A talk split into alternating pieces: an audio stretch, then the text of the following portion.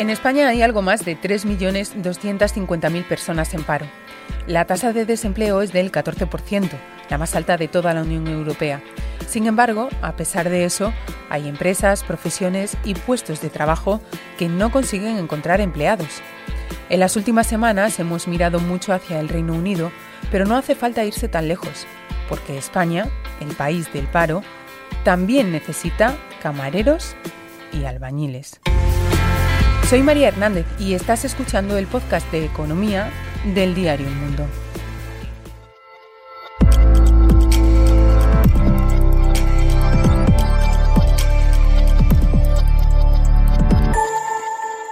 Las cuentas claras. Aida Paidal escribió hace unos días una carta al director del periódico Ideal de Granada. Me llamo Aida Padial, tengo 24 años y actualmente me encuentro en búsqueda activa de empleo. Me está siendo muy difícil encontrar trabajo debido a mi juventud y nula experiencia, además de las trabas que encontramos en el mundo laboral de los jóvenes.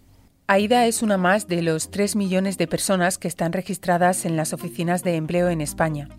Y frente a esa cifra, 6 de cada 10 compañías en nuestro país aseguran que tienen dificultades para encontrar los perfiles profesionales que necesitan. Le pregunto por esta paradoja a Javier Blasco, director de la Deco Group Institute. Quiero saber si es posible conocer los motivos que podrían explicar por qué en España tenemos ese nivel de paro pese a que hacen falta trabajadores. Esta paradoja responde básicamente a, una patología de nuestro mercado de trabajo que es la falta de, adecuación entre la oferta y la demanda, entre la, oferta formativa, la, la, oferta tanto de egresados como de titulados de nuestros centros de formación y lo que demanda el mercado de trabajo. Me explico. Cuando tú tienes sectores, tanto en el sector industrial como en el sector eh, construcción, como en parte del sector servicios, eh, que demanda profesionales que reiteradamente no se, no se, cubren en tiempos de bonanza y en tiempos de crisis, que es peor todavía. Eh, y al mismo tiempo tienes una oferta formativa, en algunos casos, como en el caso de la universitaria, que doblando alumnos respecto a la FP, tiene menor tasa de empleabilidad por, por ofertas de empleo, al menos en lo que respecta a, lo que responden nuestras cifras, las cifras de ADECO, pues lo que viene a decir es que efectivamente hay un, un desajuste. Es un caso de elevada tasa de, desempleo, eh, que además en el caso del paro juvenil puede alcanzar incluso el 40%, y donde todavía eh, se, siguen quedando muchas vacantes eh, sin cubrir. La carencia de trabajadores se nota de manera muy clara en las profesiones vinculadas a la tecnología, donde se rifan a los especialistas en datos, en inteligencia artificial, en ciberseguridad o en el Internet de las cosas. La de la tecnología no solamente los grados eh, académicos, en, cualquier tipo de formación, llamémosle STEM, de personas del mundo, digamos, de las ciencias, ¿no? físicas, matemáticas, eh, profesionales eh, de la ingeniería, de todas las ramas prácticamente, y luego nuevas, nuevas ramas que en muchos casos no tienen un reflejo en las titulaciones en cuanto a grados, y estoy hablando evidentemente de inteligencia artificial, cadenas de blockchain, big data, realidad aumentada, eh, Internet de las cosas, y hay muchas nuevas tecnologías que hoy por hoy las personas tienen que acudir a un posgrado para, para complementar la formación o incluso a formación no reglada. Toda la tecnología importante, tanto en el grado universitario como en la formación profesional. Hay un segundo grupo de sector donde también hay problemas de cobertura, que por razones de la pandemia se ha multiplicado, que es el sector de la sanidad, también tanto en grados universitarios como en formación profesional, auxiliares de clínica sobre todo, o grados medios, enfermeras, por ejemplo. Eh, y luego nos encontramos con el sector industrial, con muchas de estas profesiones que cuantitativamente sobre todo son perfiles de formación profesional, independientemente de que se puedan necesitar grados en ingeniería y en otro tipo de, formación. ¿no? También faltan albañiles en el país del ladrillo. Toda la construcción, por ejemplo, que, yo creo que lleva ya mucho tiempo eh, pidiendo pues una mayor eh, digamos sensibilización porque es un sector que ofrece muchos puestos de trabajo, que ofrece mucha formación, con una enorme empleabilidad, con salarios más altos y que sin embargo pues sigue teniendo una, enorme carencia de profesionales. Estamos hablando, al menos las últimas cifras que ha dado el Observatorio del Sector de la Construcción, de que con los nuevos fondos en Generation se pueden crear en torno a 700.000 puestos de trabajo.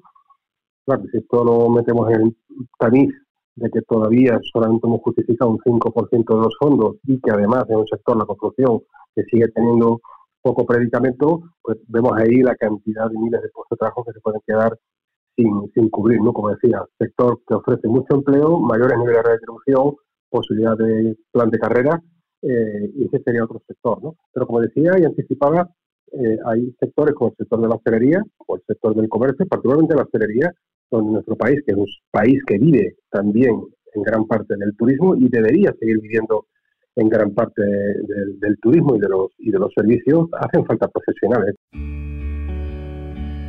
Le pido a Javier que nos detengamos en el sector de la hostelería y el turismo por la importancia y el peso que los dos tienen en la economía española.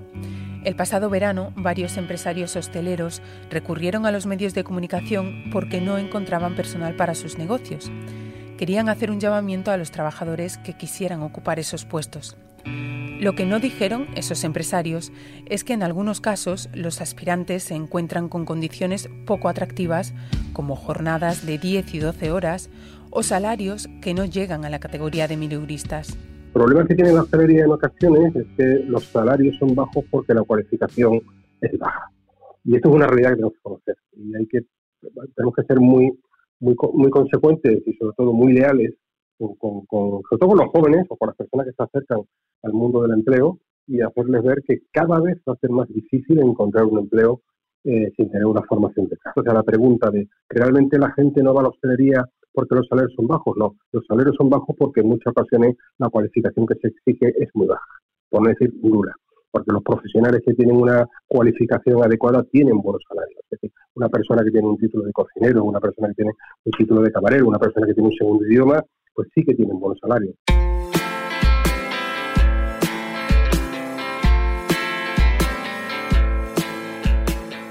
La escasez de mano de obra no es algo exclusivo de España.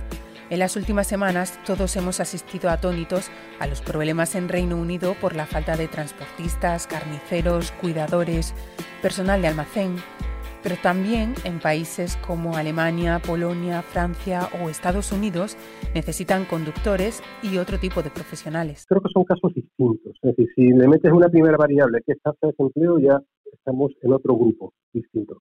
Es decir, como te decía, a mí el que Reino Unido, Estados Unidos, Alemania, Francia, Italia tengan problemas para encontrar profesionales de las nuevas tecnologías, tengan problemas para encontrar personal de baja cualificación, que de hecho ellos tienen más problemas en la baja cualificación que las nuevas tecnologías, aunque es verdad que en Alemania, también por su industria, han tenido una gran demanda de profesionales de la ingeniería que vienen desde, España, pero creo que su tasa de desempleo les hace que sea un caso distinto. Ellos tienen, evidentemente, necesidades, eh, digamos, de personas, de profesionales, pero también son casos muy distintos. En el caso del Reino Unido, creo que el Brexit ha marcado una diferencia importante. Ellos siempre han sido importadores de mano de obra, normalmente de baja cualificación, pero es verdad que luego en sectores como la sanidad, sobre todo población española, han ido mucho allí, pero el Brexit ha puesto mucho más difícil las situaciones, digamos, de residencia y de, y de permanencia. Y en el resto de los países es verdad que yo creo que están en un, en un digamos, momento de crecimiento y de ciclo económico y de resiliencia mucho más potente que el nuestro. Es decir, comparar el nivel de desempleo, el nivel de industrialización de países como Estados Unidos, como Alemania, como Francia o como incluso Italia con nosotros, creo que está fuera de la realidad. En Estados Unidos, por ejemplo, algunas multinacionales como McDonald's o Amazon han tenido serios problemas para reabrir sus locales y almacenes. Contaba el diario The Washington Post hace unos días que la competencia entre empresas para conseguir trabajadores ha elevado el salario de los empleados en supermercados y restaurantes por encima de los 15 dólares la hora. Era una reivindicación que llevaban tiempo haciendo los trabajadores de ambos sectores. También esto me llama la atención y le pregunto ahora a mi compañero César Urrutia, responsable de la información laboral en el mundo, si toda esta necesidad de atraer profesionales podría ser un acicate para que las empresas suban los salarios. Sí, claro, la falta de mano de obra es una razón para subir salarios, pero dicho esto, en España no puede hablarse de falta de mano de obra cuando tenemos una de las tasas de paro más altas de la UE y además no hay previsión de volver a los niveles de 2019 hasta 2023, dentro de dos años. Así que en general no es esperable que se suban los salarios por falta de trabajadores, salvo en actividades donde se produzca esa escasez. El mercado laboral se mueve por la ley de la oferta y la demanda. Y hay sectores como la hostelería o el pequeño comercio o las agencias de viaje que tienen aún a mucha gente en los ERTE. De hecho, la mayoría de los 250.000 trabajadores que están en ERTE ahora pertenecen a esos sectores. El problema en estos negocios no es precisamente la mano de obra. Así que difícilmente mm, los empresarios tendrán una presión para subir los salarios. Pero sí hay otros, otros sectores en los que los empresarios tienen que hacerlo. Si no lo hacen, corren el riesgo de perder unos profesionales que son difíciles de encontrar y que necesitan. Ahora mismo es el caso de las nuevas tecnologías y pues tareas como desarrollador, programador, especialista en, ciberseguridad. Vamos, esto es, eh, es de sobra conocido. Pero no hace falta irse a actividades nuevas, también se producen estas situaciones en otros eh, sectores tradicionales como la construcción, porque los especialistas que encontraban antes de la burbuja inmobiliaria ya no están. Ahora mismo también pasa con los transportistas. En resumen, que la falta de trabajadores que se necesitan es el mayor incentivo de un empresario para subir el sueldo, pero no en todos los negocios se produce esa escasez. Por cierto, que Aida Paidal terminaba su carta diciendo que acabaría estudiando unas oposiciones para poder prosperar y para poder sentirse, al menos, valiosa. Y para quienes ya son funcionarios, Hacienda ha propuesto a los sindicatos una subida salarial del 2% para el próximo año. El Gobierno lo anunció hace unos días y a lo largo de esta semana presentará el proyecto de presupuestos para 2022. También es probable que en estos días se conozcan nuevos detalles sobre la futura ley de vivienda, en la que por fin PSOE y Unidas Podemos han llegado a un acuerdo. Y además esta semana se celebra también el Consejo Europeo. Como siempre, ya sabes que te contamos estas noticias y toda la actualidad en el mundo, elmundo.es y nuestras redes sociales. Hasta aquí este episodio 31 de Las Cuentas Claras. Sergio Valero se ha encargado del montaje y nosotros volvemos el lunes. Gracias por escucharnos. Las cuentas claras.